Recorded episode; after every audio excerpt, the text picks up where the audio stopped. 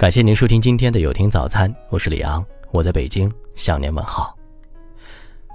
闹了三个多月的性侵大戏终于落幕了。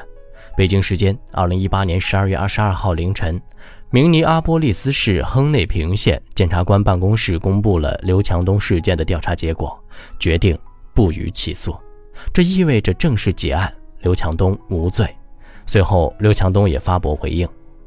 他的代理律师也就案件事实公开声明，详述了整个案件细节。依照这份声明的说法，简直和之前的剧情来了一个大反转。声明中足足出现了九个女方主动来强调刘强东是受害者，他只是闪躲不及而已。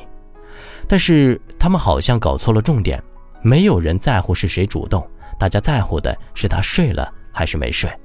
显然，他睡了。苍蝇不叮无缝的蛋，就算是女方想要敲诈，也是他主动给的机会。所以，刘强东真的无罪吗？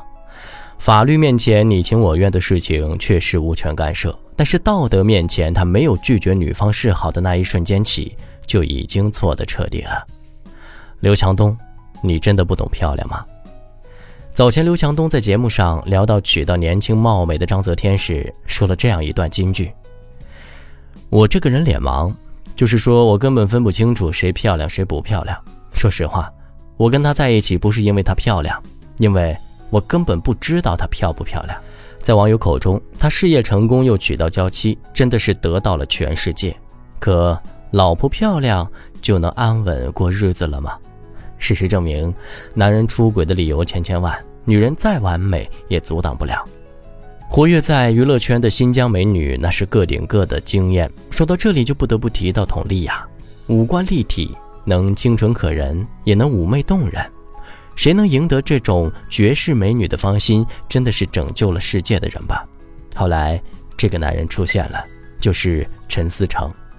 佟丽娅坦言，最初面对陈思诚的热烈追求，一度犹豫，我顾虑比较多，不太接受交圈里的男朋友，而且他还那么优秀。觉得他不太有安全感，可以看出来，他对陈思成是充满了崇拜之情。后来，陈思成用无微不至的关心甜蜜了佟丽娅，两个人迈入了婚姻的殿堂。不过好景不长，婚后陈思成被曝出轨，新闻曝光后，网友们纷纷表示不解：佟丽娅到底图陈思成什么呢？但是他们错了，爱情一旦是抱着非要图点什么的心态，就一定会输的。足球明星 C 罗是出了名的花心，在遇见现在的未婚妻之前，唯一承认过的恋情就是伊莲娜。近日，伊莲娜谈到为什么和 C 罗分手的时候，表示有很多关于我和 C 罗的说法，但事实情况是，C 罗在和我交往期间劈腿了十几个女人，这也是我们当初分居的原因。即使分手之后，伊莲娜的名字也总是带着一个前缀 C 罗前女友。但是超级球星加上世界名模的强强联合，谁能说伊莲娜比 C 罗差呢？伊莲娜从不是 C 罗的附属品，她出身平凡，但是自立自强，一步步稳扎稳打，杀进维密，并且拥有一片天地。你很优秀，但我也不差，这就是伊莲娜。可就算是家中怀抱细腰长腿的超模，C 罗还是停不下来，在外面招花惹草。有人说，以此看来，成功男人出轨已不足为奇。但是上面的任何一段感情出现裂痕，都不能说这个男人有足够的资本可以乱来。至于为什么放着人人羡慕的老婆不着迷、不知足，大概是那种偷婚的刺激更让他着迷吧。得到后不珍惜，不应该是爱情的常态。脸盲可以，但心不能盲。张泽天他一点都不需要同情。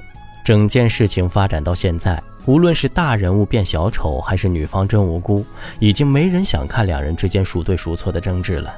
最大的受害者是什么都没有做却伤得体无完肤的张泽天。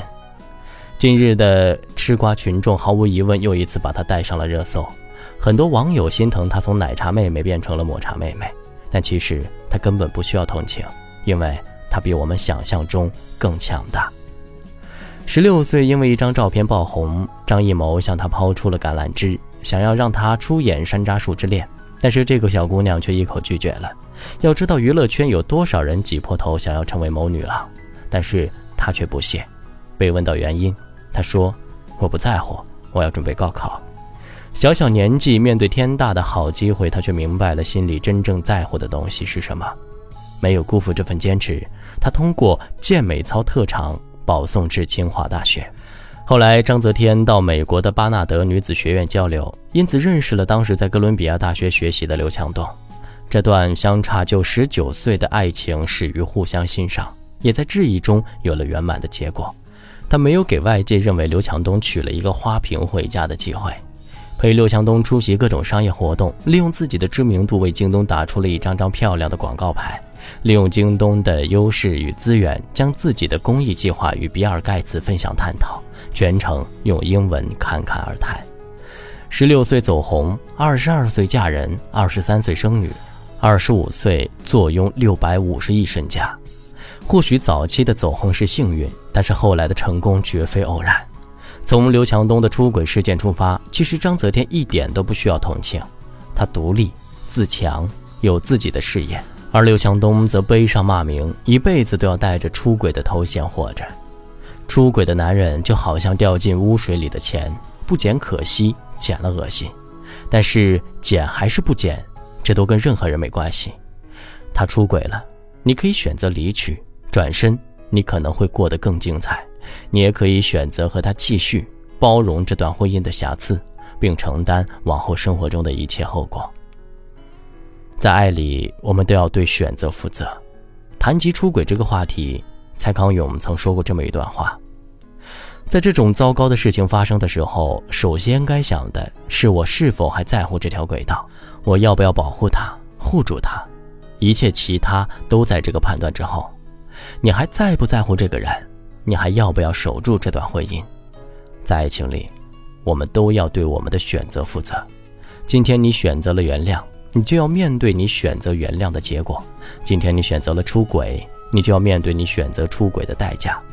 感情这件事是相互依靠，也是相互制衡。爱情和婚姻，理智和冲动。欲望和忠诚，从来都只是在一念之间。我们无权对别人的婚姻劝和劝离，也没资格诽谤这段婚姻各取所需。既然已经有了选择，那么他的内心早就有了答案。感谢您收听今天的有听早餐。如果您觉得不错，请分享给您的朋友们吧。我是李阳，我们明天再见。